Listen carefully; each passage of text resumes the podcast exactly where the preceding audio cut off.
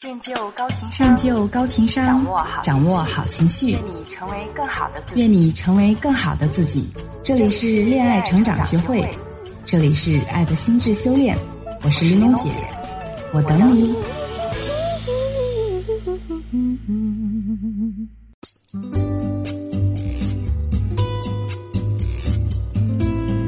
揭秘两性心理，解决情感困惑。一切尽在恋爱成长学会。大家好，这里是爱的心智修炼，我是玲珑姐，欢迎你们收听。之前在你这么优秀，为什么会被剩下？这期节目当中呢，我有聊到过择偶观对大龄青年们找对象的重要性。当时呢，只是聊到了择偶观这个问题。今天呢，我们就由浅入深的来探讨一下金钱在女性择偶中扮演怎样的角色。记得几年前曾经流行过这样一句话，大家一定都听过：“宁可在宝马里面哭，也不在自行车后面笑。”对于这句话透露的拜金主义，大部分人是谴责的态度，但也有人推崇。姑且不论孰对孰错。我相信，从心理里面来说，大部分女生应该都不愿意被人评价为拜金。也许单身的你只是单纯的在想，我只是想找一个有经济基础并且很喜欢的人来相伴终身，享受平淡的幸福。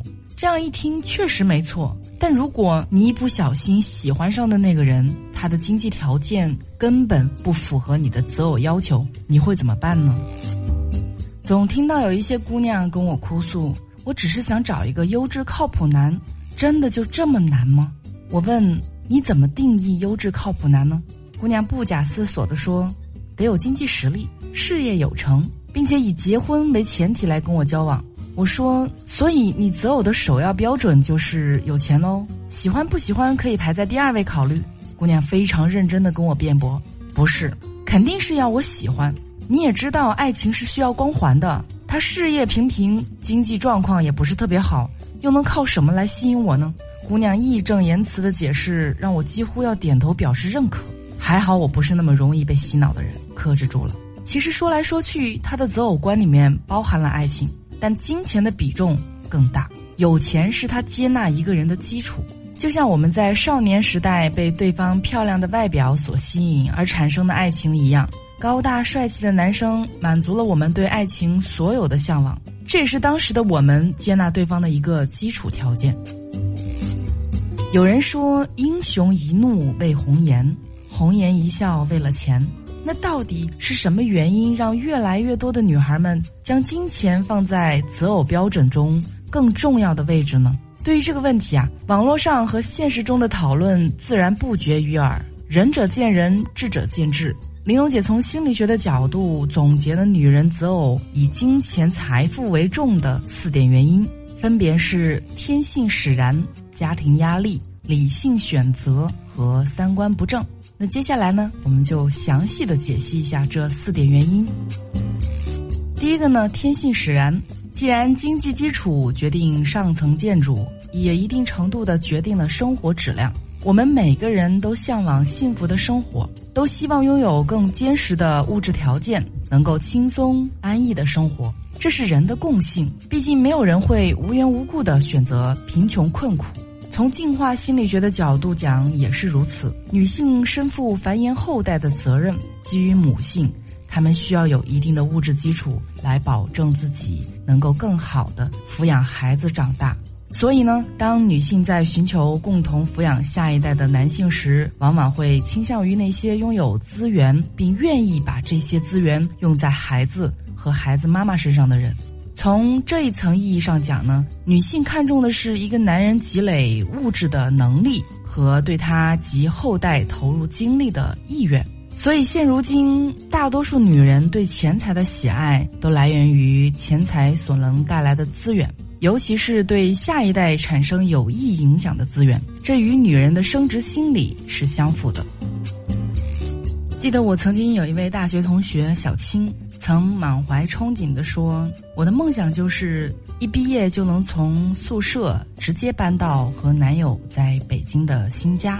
临近毕业，家境不是很好的男友。”通过自己的努力和亲友的帮助，凑足了房子的首付款。当异地的男友打电话过来，满心欢喜的跟他规划未来时，小青有些忧伤的说：“可是还房贷会影响我们的生活质量啊。”男友说：“没关系，我来还。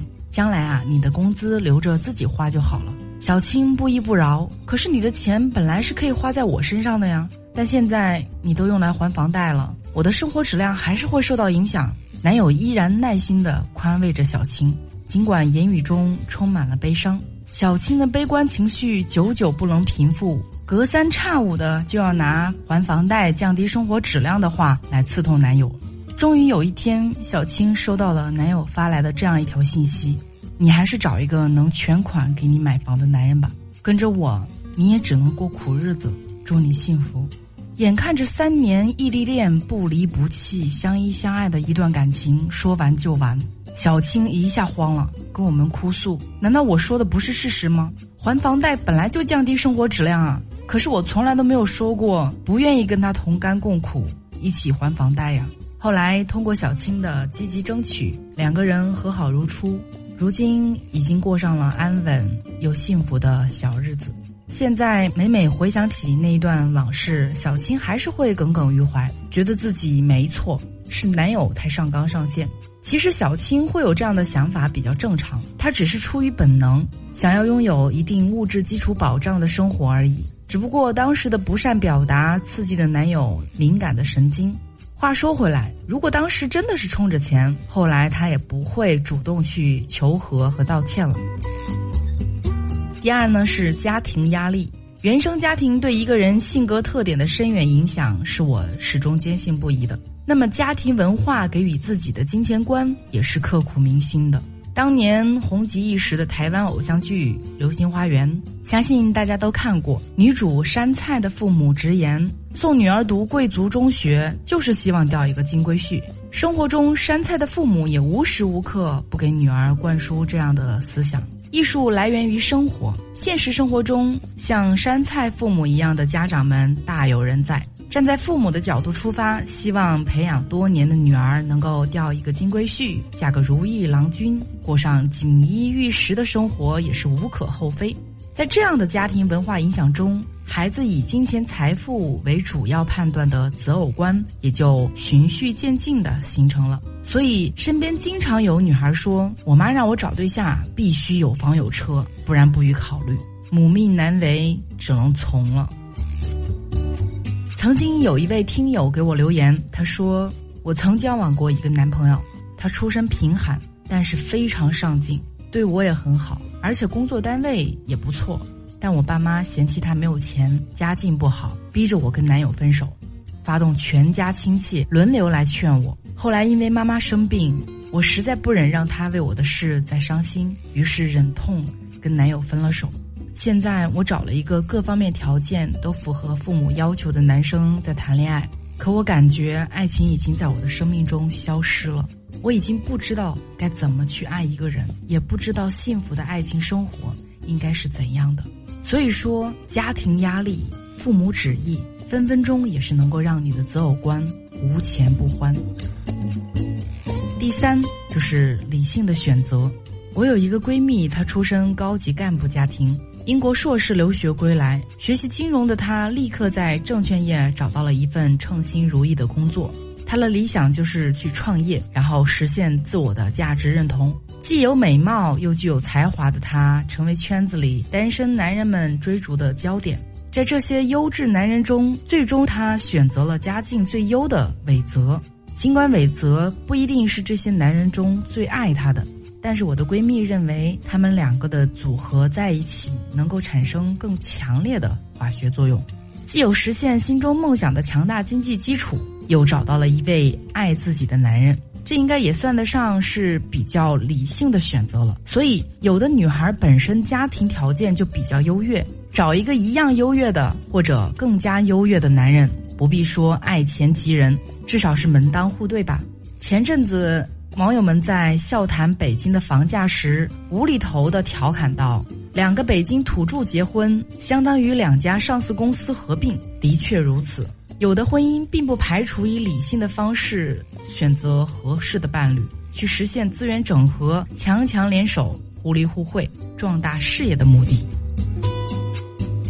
第四呢，就是三观不正。有的姑娘钟情奢侈品牌，有了这些香水、包包、鞋子、衣服，他们会感觉整个世界都明亮了，周身都弥漫着豪的气质，走在路上精神十足，发朋友圈也更有范了。因而总是想着要找一个物质条件更好的男人来满足自己虚荣好胜、贪图享乐、迷恋奢华的欲望。泰戈尔说。鸟翼上系上了黄金，鸟就飞不起来了。越来越多的人开始意识到，有些时候金钱是无法买到幸福的。因而，有些女孩更多的是希望找的对象有一定经济基础，但也一定是自己喜欢的人。这样的想法有错吗？曾有心理学家研究过，当人们谈论某个观点的时候，未必是真的决定如此行为。有的女孩虽然表现出对物质生活的向往，但其实她们未必在选择爱情和婚姻的时候会只看钱，而完全忽略其他因素。这也是为什么女孩们会希望选择的对象最好能在经济基础和感情方面两全的原因。有的女孩选择有房有车。有物质基础的人，有的女孩选择温暖阳光的贴心伴侣，还有的女生对伴侣的颜值和身高有着执着的要求。这样一看，他们择偶的标准各不相同，但从某种角度上来说，他们内心对爱情和婚姻的期待是一致的，都渴望爱情生活可以带给他们幸福。很多时候，人们的选择无论是否符合道德规范，其实都是为了满足内心的期待和需要。抛开这些外在的实现途径，人们想要实现的目标其实是相同的。所以，每当看到身边的女孩在感情面前做出不同的选择时，我并不会去批判哪一种好或者哪一种不好。只要你觉得那样的生活是你想要的，而且你愿意承担选择带来的后果，你就可以在经过慎重思考后选择你想要的那个。如人饮水，冷暖自知。性格不同促成了选择各异，只有你自己最了解自己的需求。挪威作家易卜生有句名言：“金钱可以是许多东西的外壳，却不是里面的果实。有钱可以是你爱一个人的理由。”在自己的能力范围内选择更好的生活没有错，但你要问清楚自己是否有能力驾驭自己想要追求的那种生活。前段时间，咪蒙在有钱阔太的艰难生活中，生动而又形象地向我们展示了作为一名有钱阔太的真实生活。除了上得厅堂下得厨房，他们的知识储备和深厚内涵丝毫不逊色于老公。因此呢，追求物质丰厚的生活本质是没错的，但你要问问自己是否有挖掘并驾驭金钱的胆识、勇气和能力。如果你的选择让你尝到的果实是苦涩的，那这个时候不要忘了，你的初心是对幸福生活的向往。好啦，今天的节目到这里就要结束了。希望这一期节目呢，能够帮你理清一些在爱情和金钱之间不断迷茫抉择的思路，也希望你在不断的自我修炼之后呢，能够过上自己真正想要的那种生活。很多女孩会困惑于爱情和金钱的抉择。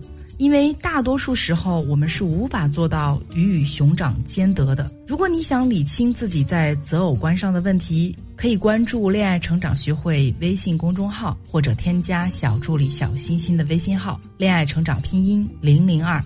我们下期再会，拜拜。